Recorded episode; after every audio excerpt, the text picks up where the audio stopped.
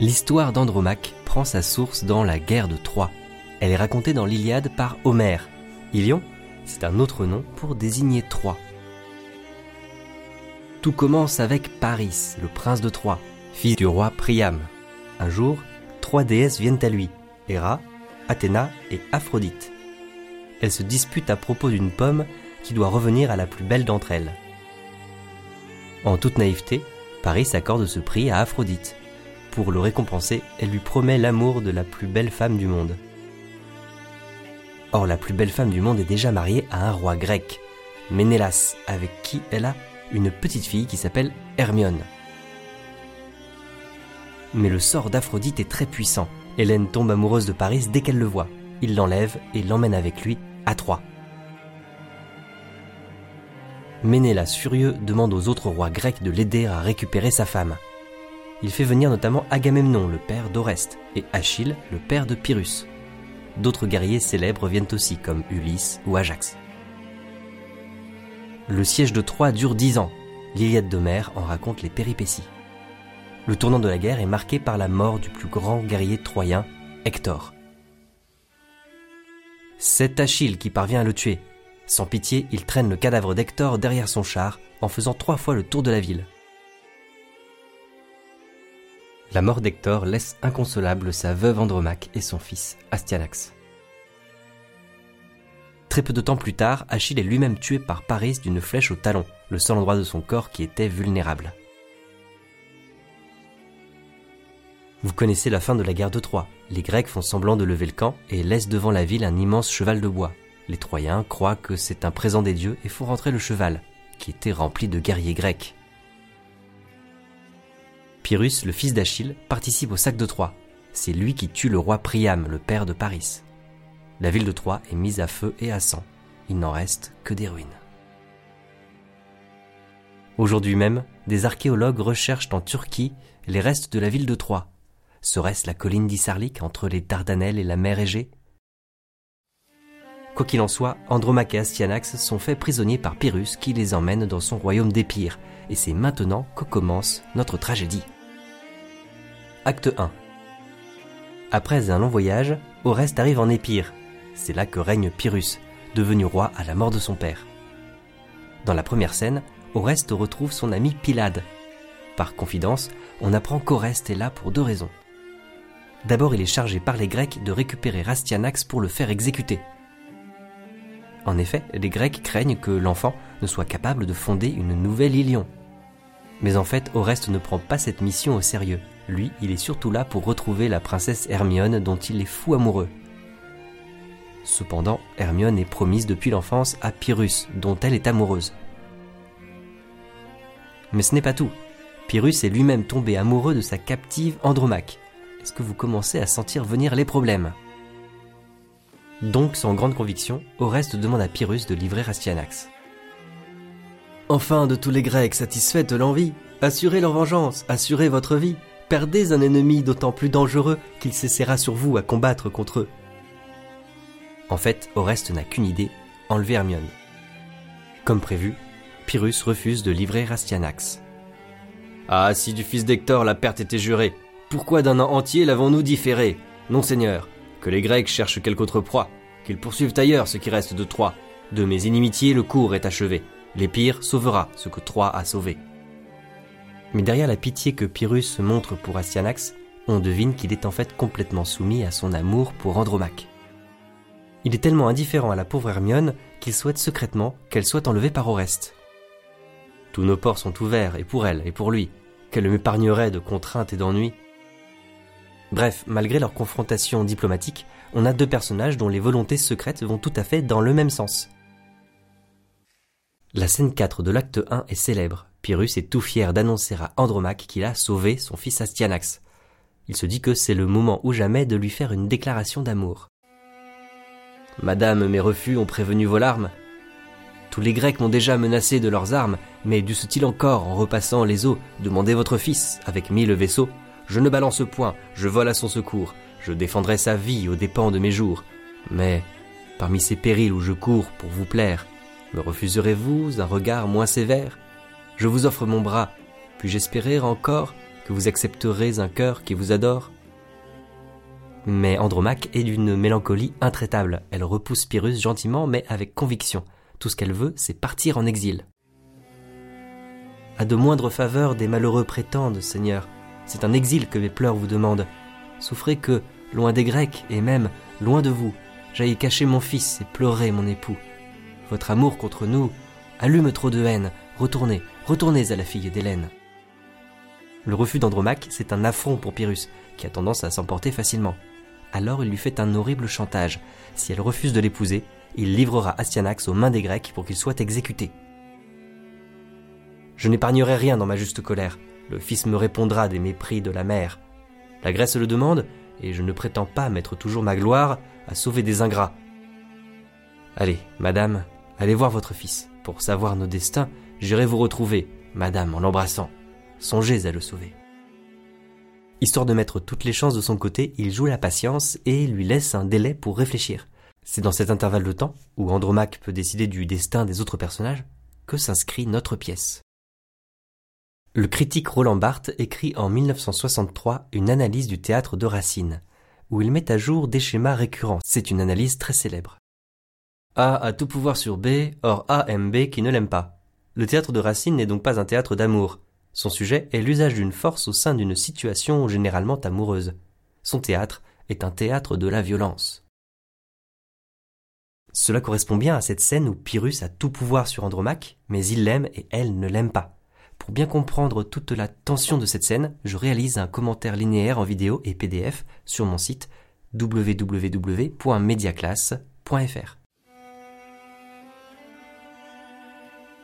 Acte 2 Hermione parle avec sa confidente Cléone.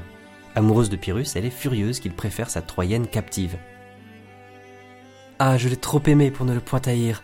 Dans ses retardements, si Pyrrhus persévère, à la mort du Troyen s'il ne veut consentir, mon père avec les Grecs m'ordonne de partir. De dépit, elle envisage de partir avec Oreste. Oreste vient voir Hermione. Il lui annonce que Pyrrhus a refusé de livrer Astyanax, sous-entendu parce qu'il aime Andromaque. Les refus de Pyrrhus m'ont assez dégagé, madame. Il me renvoie.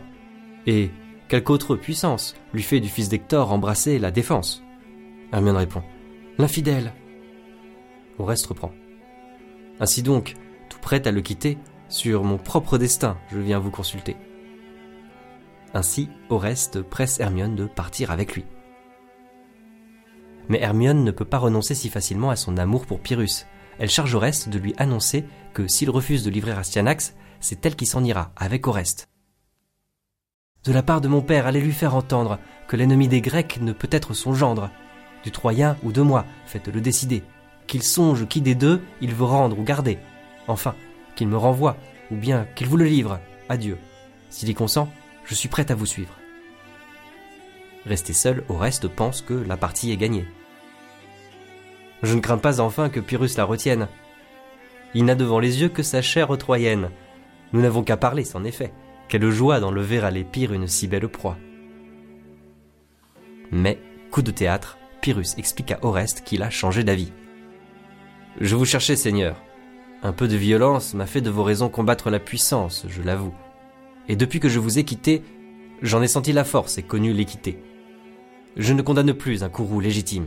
Et l'on vous va, Seigneur, livrez votre victime. Seigneur, par ce conseil prudent et rigoureux, c'est acheter la paix du sang d'un malheureux? Oui, mais je veux, Seigneur, l'assurer davantage. D'une éternelle paix, Hermione est le gage, je l'épouse. Voyez-la donc, allez, dites-lui que demain, j'attends avec la paix son cœur de votre main. Acte 3 Dans sa déception, Oreste abandonne toute précaution. Il veut tout de même enlever Hermione. Pilade, son ami, accepte de l'aider, mais il lui conseille de bien cacher son plan d'enlèvement. Oreste. Pilade, tes conseils ne sont plus de saison. Non, je suis las d'écouter la raison. C'est traîner trop longtemps ma vie et mon supplice. Il faut que je l'enlève ou bien que je périsse. Le destin en est pris. Je le veux achever. Oui, je le veux. Pilate lui répond. Eh bien, il la faut enlever, j'y consens. Mais songez cependant où vous êtes. Que croira-t-on de vous à voir ce que vous faites? Dissimulez, calmez ce transport inquiet, commandez à vos yeux de garder le secret. Suivant les conseils de Pilade, Oreste confirme à Hermione qu'elle épousera Pyrrhus finalement. Il fait semblant d'accepter la situation et même d'y avoir contribué. Eh bien, mes soins vous ont rendu votre conquête. J'ai vu Pyrrhus, madame, et votre hymen s'apprête. On le dit, et de plus on vient de m'assurer que vous ne me cherchiez que pour m'y préparer. Qu'il eût cru que Pyrrhus ne fût pas infidèle, que sa flamme attendrait si tard pour éclater, qu'il reviendrait à moi quand je l'allais quitter Ayant appris que son fils allait être condamné, Andromaque vient demander à Hermione de faire fléchir Pyrrhus et de sauver Astyanax. Hermione répond sèchement qu'elle ne peut rien faire. Andromaque. Où fuyez-vous, madame? N'est-ce pas à vos yeux un spectacle assez doux que la veuve d'Hector pleurant à vos genoux? Que craint-on d'un enfant qui survit à sa perte? Laissez-moi le cacher en quel qu'il le déserte. Sur les soins de sa mère, on peut s'en assurer. Et mon fils avec moi n'apprendra qu'à pleurer. Hermione répond. S'il faut fléchir Pyrrhus, qui le peut mieux que vous? Vos yeux assez longtemps ont régné sur son âme Faites-le prononcer. J'y souscrirai, madame. Andromaque, prête à se sacrifier, va demander elle-même à Pyrrhus de gracier son fils. Ah Seigneur, arrêtez Que prétendez-vous faire? Si vous livrez le fils, livrez-leur donc la mère. Vos sentiments m'ont tantôt juré tant d'amitié. Dieu, ne pourrais-je au moins toucher votre pitié? Sans espoir de pardon, m'avez-vous condamné? Pyrrhus lui répond. Pourquoi me forcez-vous, vous-même, à vous trahir? Au nom de votre fils, cessons de nous haïr. À le sauver enfin, c'est moi qui vous convie. Faut-il que mes soupirs vous demandent sa vie? Faut-il qu'en sa faveur j'embrasse vos genoux? Pour la dernière fois, sauvez-le, sauvez-vous. Songez-y, je vous laisse et je viendrai vous prendre pour vous mener au temple où ce fils doit m'attendre. Et là vous me verrez, soumis ou furieux, vous couronner, madame, ou le perdre à vos yeux. Pyrrhus met à nouveau dans les mains d'Andromaque son destin et celui des autres personnages. Dans sa préface à Andromaque, Racine explique qu'il a voulu adoucir la férocité de Pyrrhus. Comme le demande Aristote, un héros de tragédie ne doit être ni bon ni méchant pour provoquer la terreur et la pitié. Dans son chantage, Pyrrhus est à la fois odieux avec Andromaque et victime de son amour pour elle. Andromaque se demande donc si elle doit épouser Pyrrhus pour sauver Astyanax. Ses fils, sa confidente, lui conseillent vivement d'accepter. Pyrrhus n'est pas un si mauvais parti, après tout. Mais Andromaque ne peut s'y résoudre aussi facilement. Dans une longue description en forme d'hypotypose, elle rappelle le pillage de la ville de Troie. Songe, songe, ses fils, à cette nuit cruelle, qui fut pour tout un peuple une nuit éternelle. Figure-toi, Pyrrhus, les yeux étincelants, entrant à la lueur de nos palais brûlants, sur tous mes frères morts se faisant un passage, et de sang tout couvert et chauffant le carnage. Songe aux cris des vainqueurs, songe aux cris des mourants, dans la flamme étouffée, sous le fer, expirant. Peins-toi dans ces horreurs, Andromaque est perdu. Voilà comme Pyrrhus vint s'offrir à ma vue. Voilà par quels exploits il sut se couronner. Enfin, voilà l'époux que tu veux me donner. Face à Corneille qui valorise l'héroïsme et les exploits guerriers, Racine donne ici la parole aux victimes. Malgré l'aspect épique de l'hypotypose, Pyrrhus, parmi les ruines de Troie, est loin de ressembler à Rodrigue le Cid, le héros de la Reconquista. Cependant, un argument semble la faire fléchir elle se souvient que la dernière volonté d'Hector était de prendre soin de leur fils. Hélas, je m'en souviens, le jour que son courage lui fit chercher Achille, ou plutôt le trépas, il demanda son fils, il le prit dans ses bras. Chère épouse, dit-il, en essuyant mes larmes, j'ignore quel succès le sort garde à mes armes, je te laisse mon fils pour gage de ma foi. S'il me perd, je prétends qu'il me retrouve en toi. Si d'un heureux hymen la mémoire t'est chère, montre au fils à quel point tu chérissais le Père. Et je puis voir répandre un sang si précieux, et je laisse avec lui périr tous ses aïeux Mais cependant, mon fils, tu meurs si je n'arrête le fer que le cruel tient levé sur ta tête. Je l'en puis détourner, et je t'y vais offrir? Non, tu ne mourras point, je ne le puis souffrir. Comment ce dialogue met-il en scène l'évolution d'Andromaque lui permettant de prendre la seule décision possible pour sauver à la fois son fils et son honneur? C'est ce que je vous propose de voir dans mon analyse linéaire en vidéo et PDF sur mon site www.mediaclasse.fr. Acte 4. Nouveau retournement de situation. Désirant avant tout sauver son fils, Andromaque accepte d'épouser Pyrrhus. Mais ne croyez pas non plus que Pyrrhus a gagné la partie. Andromaque explique à ses fils, sa confidente, qu'elle compte se suicider ensuite pour ne pas être infidèle à son défunt mari. Oh ma chère Céphise, ce n'est point avec toi que mon cœur se déguise. Je vais donc, puisqu'il faut que je me sacrifie, assurer à Pyrrhus le reste de ma vie. Je vais, en recevant sa foi sur les autels, l'engager à mon fils par des nœuds immortels. Mais aussitôt ma main, à moi seul funeste, d'une infidèle vie abrégera le reste. Je confie à tes soins mon unique trésor. Si tu vivais pour moi, vis pour le fils d'Hector. Parle-lui tous les jours des vertus de son père, et, quelquefois aussi, parle-lui de sa mère. Apprenant que Pyrrhus accepte le mariage avec Andromaque, Hermione est furieuse. Elle se tourne alors vers Oreste et lui demande d'aller assassiner le traître. Oreste est d'abord déconcerté, mais il se laisse convaincre. À peine suis-je encore arrivé dans les pires, vous voulez par mes mains renverser un empire? Vous voulez qu'un roi meure et pour son châtiment vous ne donnez qu'un jour, qu'une heure, qu'un moment? Cette nuit je vous sers, cette nuit je l'attaque. Mais cependant, ce jour il épouse Andromaque. Enfin qu'attendez-vous? Il vous offre sa tête, sans garde, sans défense, il marche à cette fête. Soulevez vos amis, tous les miens sont à vous. Il me trahit, vous trompe et nous méprise tous. Conduisez ou suivez une fureur si belle. Revenez, tout couvert du sang de l'infidèle. Allez, en cet état, soyez sûr de mon cœur.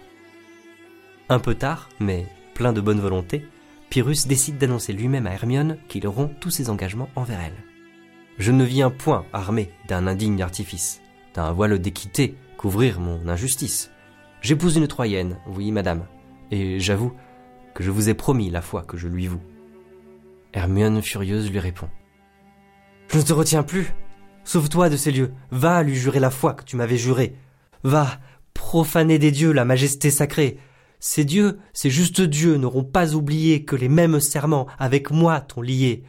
Porte au pied des autels ce cœur qui m'abandonne. Va, cours, mais crains encore d'y trouver Hermione. Les menaces d'Hermione sont à peine voilées mais Pyrrhus est trop préoccupé à l'idée d'épouser Andromaque pour s'en rendre compte. Je fais une analyse détaillée de cette scène en vidéo et en PDF sur mon site.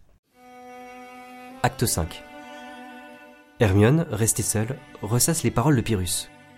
Où suis-je? Qu'ai-je fait? Que dois-je faire encore? Quel transport me saisit? Quel chagrin me dévore? Errante et sans dessein, je cours dans ce palais. Ah, ne puis-je savoir si j'aime ou si je hais le cruel? De quel œil il m'a congédié? Sans pitié, sans douleur, au moins étudié Muette à mes soupirs, tranquille à mes alarmes, semblait-il seulement qu'il eût part à mes larmes Qu'il meure, puisqu'enfin il a dû le prévoir, et puisqu'il m'a forcé, enfin, à le vouloir. Au reste arrive alors. Madame s'en est fait, et vous êtes servi. Pyrrhus rend à l'autel son infidèle vie, il expire, et nos Grecs irrités ont lavé dans le sang ses infidélités. Il raconte alors le mariage de Pyrrhus avec Andromaque. Pyrrhus m'a reconnu, mais sans changer de face, il semblait que ma vue excita son audace. Avec transport, prenant son diadème sur le front d'Andromaque, il l'a posé lui-même. Je vous donne, a-t-il dit, ma couronne et ma foi. Andromaque, régnez sur les pires et sur moi. Je voue à votre fils une amitié de père, j'en atteste les dieux, je le jure à sa mère. Pour tous mes ennemis, je déclare les siens, et je le reconnais pour le roi des Troyens. À ces mots, qui du peuple attiraient le suffrage, nos Grecs n'ont répondu que par un cri de rage. L'infidèle s'est vu partout enveloppé, et je n'ai pu trouver de place pour frapper. Chacun se disputait la gloire de l'abattre. Je l'ai vu dans leurs mains quelque temps se débattre, tout sanglant à leurs coups, vouloir se dérober mais enfin, à l'hôtel, il est allé tomber. Mais à la grande surprise d'Oreste, au lieu de le féliciter, Hermione l'accuse d'avoir tué celui qu'elle aime. Elle désavoue sa vengeance et n'assume plus le meurtre de Pyrrhus. Tais-toi, perfide, et n'impute qu'à toi ton lâche parricide. Va faire chez tes Grecs admirer ta fureur. Va, je la désavoue, tu me fais horreur. Oreste. Ô Dieu, quoi? Ne m'avez-vous pas vous-même ici tantôt ordonné son trépas? Hermione. Ah, fallait-il en croire une amante insensée? Ne devais-tu pas lire au fond de ma pensée? Et ne voyais-tu pas dans mes emportements que mon cœur démentait ma bouche à tout moment? Adieu, tu peux partir. Je demeure en Épire. Je renonce à la Grèce, à Sparte, à son empire, à toute ma famille, et c'est assez pour moi, traître, qu'elle ait produit un monstre comme toi. Resté seul, Oreste est indigné par l'ingratitude d'Hermione. Que vois-je, est Hermione, et que viens-je d'entendre? Pour qui coule le sang que je viens de répandre? Je suis, si je l'en crois, un traître, un assassin? Est-ce Pyrrhus qui meurt, et suis-je Oreste enfin? Quoi? J'étouffe en mon cœur la raison qui m'éclaire. J'assassine à regret un roi que je révère, je viole en un jour les droits des souverains, ceux des ambassadeurs et tous ceux des humains, ceux même des hôtels où ma fureur l'assiège. Je deviens parricide, assassin, sacrilège. Pour qui? Pour une ingrate à qui je le promets, qui même s'il ne meurt ne me verra jamais, dont j'épouse la rage, et quand je l'ai servie, elle me redemande et son sang et sa vie. Elle l'aime. Et je suis un monstre furieux, je la vois pour jamais s'éloigner de mes voeux, et l'ingrate en fuyant me laisse pour salaire tous les noms odieux que j'ai pris pour lui plaire. Pilade arrive alors et annonce qu'Hermione s'est suicidée. Au reste, au comble du désespoir, sombre dans la folie. Dans son délire, il voit Hermione accompagner des furies, les divinités du remords. Dieu, quels affreux regards elle jette sur moi. Quel démon, quel serpent traîne-t-elle après soi. Eh bien, fille d'enfer, vos mains sont-elles prêtes? Pour qui sont ces serpents qui sifflent sur vos têtes? À qui destinez-vous l'appareil qui vous suit? Venez-vous m'enlever dans l'éternelle nuit? Venez, à vos fureurs au reste s'abandonne. Mais non, retirez-vous, laissez faire Hermione, l'ingrate mieux que vous saura me déchirer, et je lui porte enfin mon cœur à dévorer. La folie d'Oreste est en quelque sorte la conséquence fatale de son aveuglement. C'est ce que je vous propose d'étudier dans une explication linéaire en vidéo et PDF sur mon site. Ce qui nous frappe déjà, c'est que cette fin de pièce est particulièrement violente. Les trois personnages soumis à leur passion sont détruits. Pyrrhus assassiné, Hermione suicidée, Oreste sombré dans la folie. Le mélange de terreur et de pitié qui saisit le spectateur permet, selon Aristote, la purgation des passions, ce qu'il appelle la catharsis le personnage d'Andromaque, fidèle jusque dans la mort, est une grande figure du deuil impossible à faire. Je vois ce personnage comme une métaphore de l'histoire avec un grand H. Elle choisit le destin des autres personnages, car elle est dépositaire d'événements qui y sont passés, mais qu'on ne peut ignorer parce que leurs effets sont bien présents. L'obstination d'Andromaque, c'est la métaphore du devoir de mémoire, c'est la voix des victimes qui se fait entendre à travers les bouleversements de l'histoire. Je trouve fascinant que cette figure féminine ait traversé les siècles et continue de rencontrer notre compassion et de nous émouvoir. Au XVIIe siècle, Henriette d'Angleterre, la belle-sœur de Louis XIV, accepta d'être la dédicataire de cette tragédie. Comme de nombreux spectateurs, elle versa des larmes lors de la première représentation. Je crois qu'aujourd'hui notre émotion est intacte quand nous assistons à un drame aussi atemporel et aussi profondément humain.